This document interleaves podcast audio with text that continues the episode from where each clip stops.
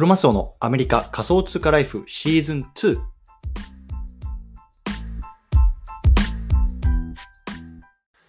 皆さんおはようございます。アメリカ西海岸在住のクロマスオです。今日は3月3日木曜日ですね。皆さんいかがお過ごしでしょうか？今日も早速聞くだけアメリカ仮想通貨ライフ始めていきたいと思います。よろしくお願いいたします。で、今日はあのひな祭りですね。あの皆さんあので過ごしてるんですかね。まあ僕はちょっとあの特になんか何もすることないんですけど、まあなんか3月3日って縁起のいい日だなと思いながら今日起きました。で、あの1週間ぶりにね、あのちょっと家の方に帰ってきました。で、まあ、あのちょっと不動産をね、あの購入して、ちょっとそっちの方に行って、こういろいろリノベーションとかをあの自分でしていたので、本当ね、あの1週間ぶりこうやってマイクの前で 話すんですけれども、まあ、なんかあの戻ってきたなっていう感じですね。でですね、今日はね、あのちょっと早速なんですけども、ささっと撮っていきたくて、今日のテーマは、今日のテーマは、 Upland、毎度恒例、 New city 解禁直前コレクション予想、デトロイト編、このね、テーマでやっていきたいなと思います。でね、あの今からもうあと2時間ぐらいですかね、あのデトロイトっていうね、まあ、あのアメリカの中西部のね、都市があの新たにこの Upland 内であの解禁されます。でね、あのあんまりね、大きい都市じゃないんですけども、まあ、いくつかね、こうコレクションとかっていうのになりそうなところをね、まあ、今パーッと調べてね、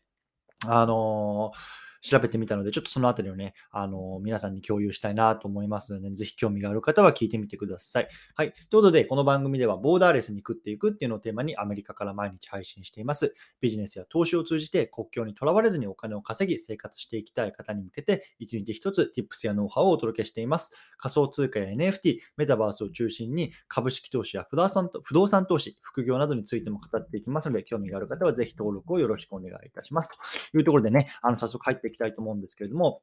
ね、あの今日あと2時間後ですね、あのデトロイト解禁します。でね、あの毎度ね、こうコレクションどこになるんだろうとかね、どんな時買ったらいいんだろうみたいなね、ところを思う方も多いと思うんですよね。で、僕もね、あの正直デトロイトって1回ぐらいしか行ったことなくて、あんまりよくわからないので、こういろいろ調べてるんですけれども、まあね、ちょっと海外のね、あのこう、メトロイトに詳しい方とかのこう YouTube とかをちょっと拝見してね、その中からね、あのまあ、この辺りがちょっとなんかコレクションになりそうだなみたいなところをちょっと当たりをつけてね、パパパパパッとね、こう今日言っていきたいと思いますのでね、あのぜひこの Google マップね、あの用意しながらね、ちょっと、あのちょっと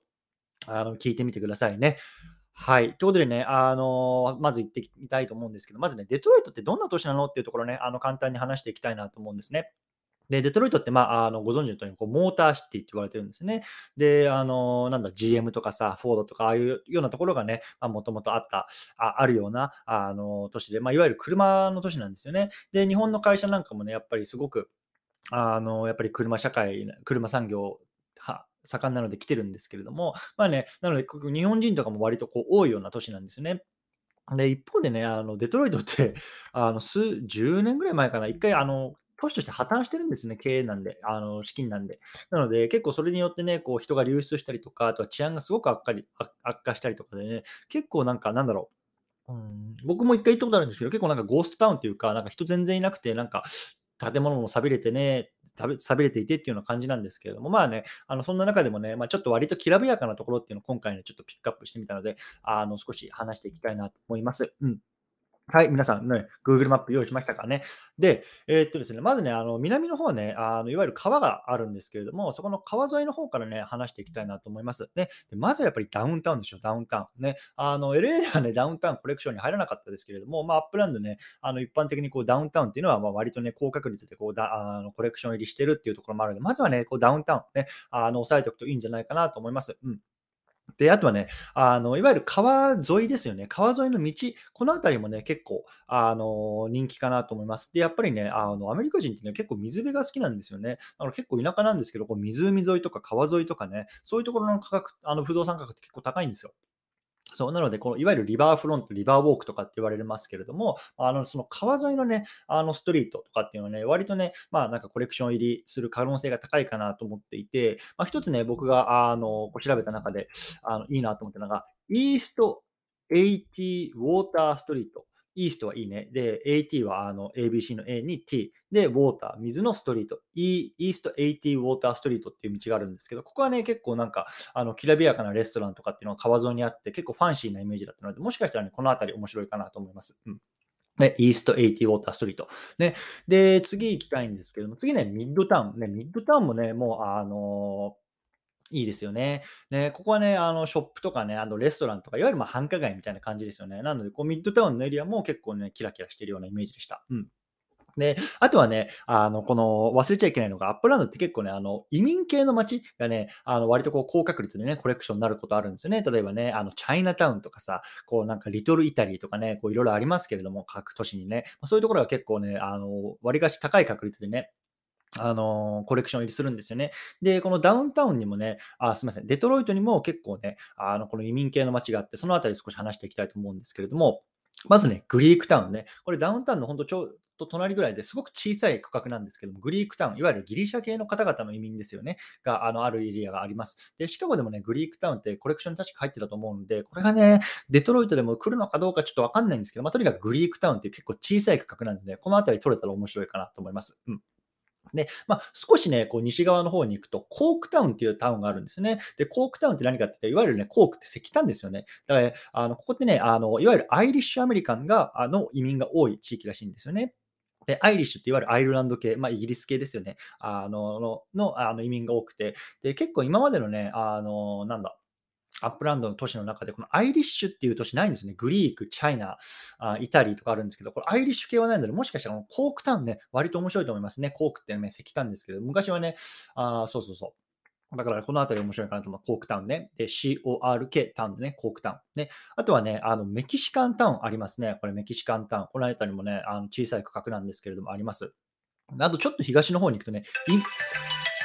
すいませんね。インディアンビレッジっていうね、あのビレッジがあるんですよね。そう。で、インディアンビレッジ、ね、これはいわゆるね、インディアン系ですけれども、この辺りもね、わりかしね、小さいエリアですし、面白いかなと思います。インド系は確か今までなかったんじゃないかな。うん。そう。はい。で、こんな感じですね。で、あとはね、まあ、あの、西側のちょっと南の川沿いの方に行くと、あと、ゴールドコースとかリバータウンとかっていうね、まあ、結構、あの、古き良き街みたいなところがあって、割とね、この辺分も、あの、地価が高かったんですけれども、この辺りもね、あの、面白いかなと思います。ゴールドコーストね。黄色のいわゆる、えっと、ワンみたいな感じで書くゴールドコースト。あとはリバータウンね。この辺りもちょっと探してみてください。はい。で、あとね、えっと、東の方に行くとね、結構面白い地域があって、ウエストビレッジですね。西の、まあ、ビレッジだから村か。ウエストビレッジって書く場所があるんですけど、ここはね、結構ね、あの建物がユニークで、すごく小さいエリアなんですけども、建物がユニークなんですね。で、結構クイーンアンスタイルとかね、結構なんかそういう昔のスタイルがね、あの立ち並ぶようなあの街だったので、この辺りもね、わりかしこうなんか面白いのかなと思いました。うん。で、あとはね、北側の方行きましょう。北側のね、あの方行くと、えっ、ー、と、いくつかあって、高級エリア、まずね、その、大きなね、こう、アメリカっぽい、もう伝統的な家みたいのが、あの、立ち並ぶエリアがあるんですけども、2つ、パーマーウッズ、PALMER で、ウッズ、ね、WOODS、ね、パーマーウッズ。あとはね、もう一つ、シャーウッドフォレストっていう、これ、パーマーウッズの隣になるんですけども、SHER WOOD フォレスト。ね、この辺りのね、いわゆるね、まあ、高級エリアですね。もうなんか、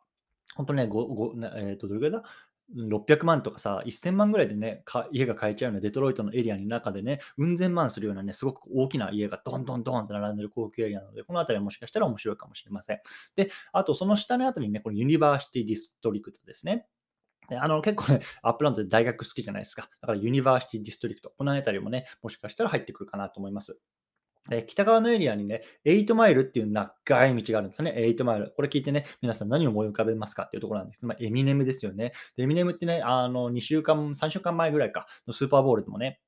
あの出ましたけれども、やっぱり僕ら、こう、あのエミネム世代としては、8マイルってすごくなんか あの、懐かしい歌なんですけども、やっぱこのあたりもしかしたらそういうね、あのヒップホップあのの文化とかとね、合わせて、もしかしたらこの辺も8マイルっていう道ですね、コレクション入りするんじゃないかなっていう気がしますね。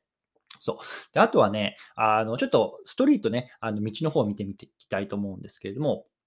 リバーノイアベニュー、リバー、L-I-V-E-R で、NOI アベニューっていうところがあるんですけども、ここはね、いわゆるずっとね、こう、あの、北から南まで続いていく道なんですけども、これいわゆるファッション街なんですね。こうファッションとかショップとかっていうのがこう結構長く続いているようなあのアベニューです。この辺りも面白いかなというところ。あとはね、あのまあ、ミシガンアベニューね。これすっごい長い道ですけれども、これもね、面白いかなと思います。ミシガンアベニューね。あとはね、まあ、ちょっとダウンタウンの方に行ってもらうと、えっとね、ウッドワードアベニューね、この辺りはね、こうマンションとかがこう結構立ち並ぶアベニューで、えっとね、ウッドワードなんで WOOD、WARD ですね。WOOD、WARD、ウッドワードアベニューね。で、あとテックタウンとかも通るので、結構この辺も面白いかなと。あとはね、モンローストリート、MONO、それ、MONROE ストリートとかね、あとはカディラックスクエアね、CADILLAC スクエアね、このあたりもね、もしかしたらこう道としてはね、面白いかなと思います。うん。そんな感じですかね。うん、ね、あの、まあ、ちょっとね、今、ざーっと言ってたと思うんですけれども、まあね、あの、少しあとまだ2時間ぐらいあるので、もしね、あ、こう興味あるなっていうところはね、